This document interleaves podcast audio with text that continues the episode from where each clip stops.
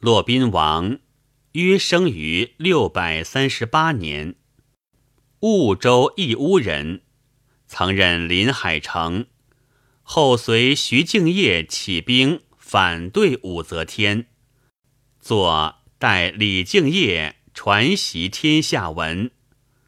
兵败后下落不明，或说被杀，或说为僧。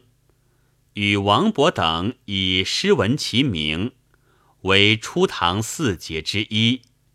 有《骆宾王文集》。咏蝉：西路蝉声唱，南关客思深。不堪悬鬓影。来对白头吟，路重飞难进，风多响易沉。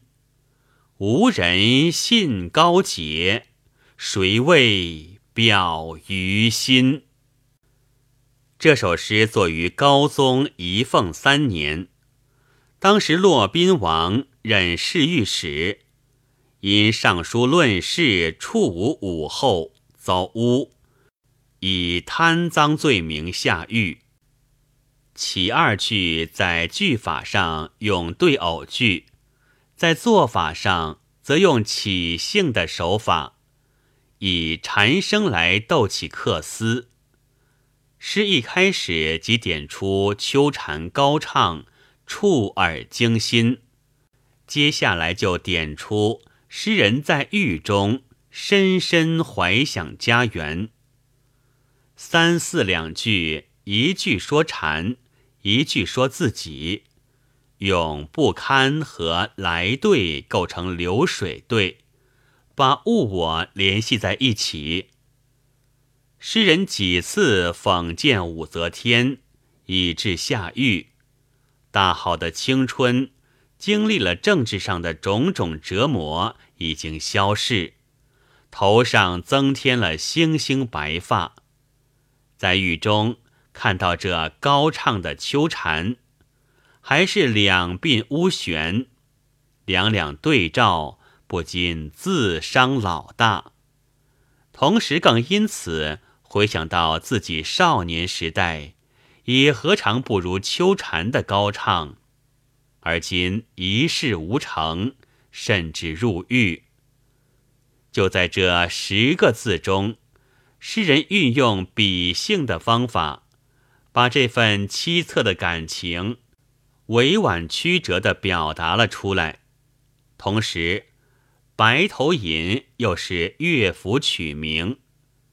相传西汉时，司马相如对卓文君爱情不专后，卓文君作《白头吟》以自伤。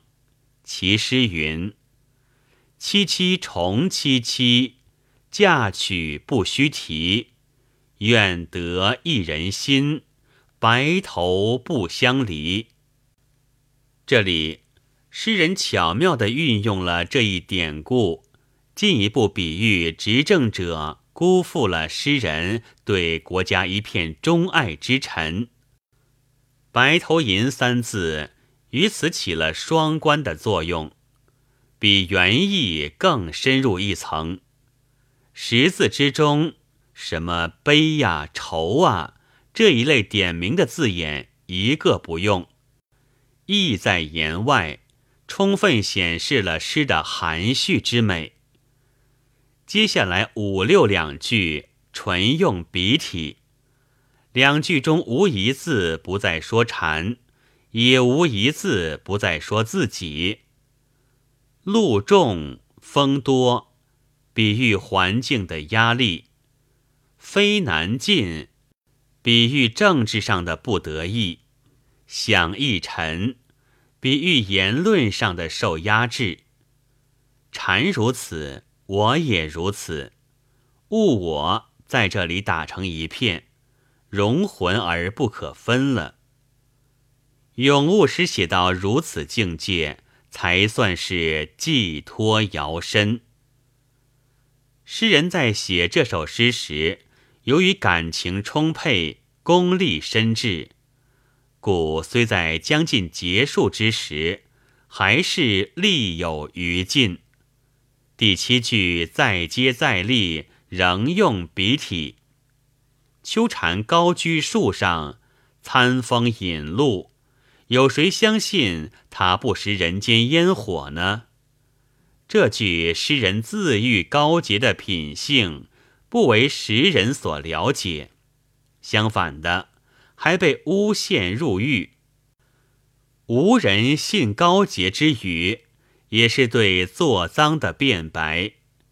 然而，正如战国时楚屈原《离骚》中所说：“是混浊而不分析，好避美而嫉妒。”在这样的情况下，有哪一个来替诗人雪冤呢？清虚怜我，我怜清。只有禅能为我而高唱。也只有我能为蝉而长吟。末句用问句的方式，蝉与诗人又浑然一体了。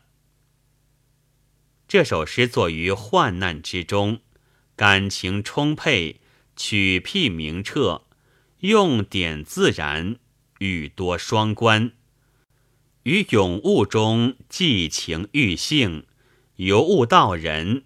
由人及物，达到了物我一体的境界，是咏物诗中的名作。本文作者沈西前朗读：白云出岫。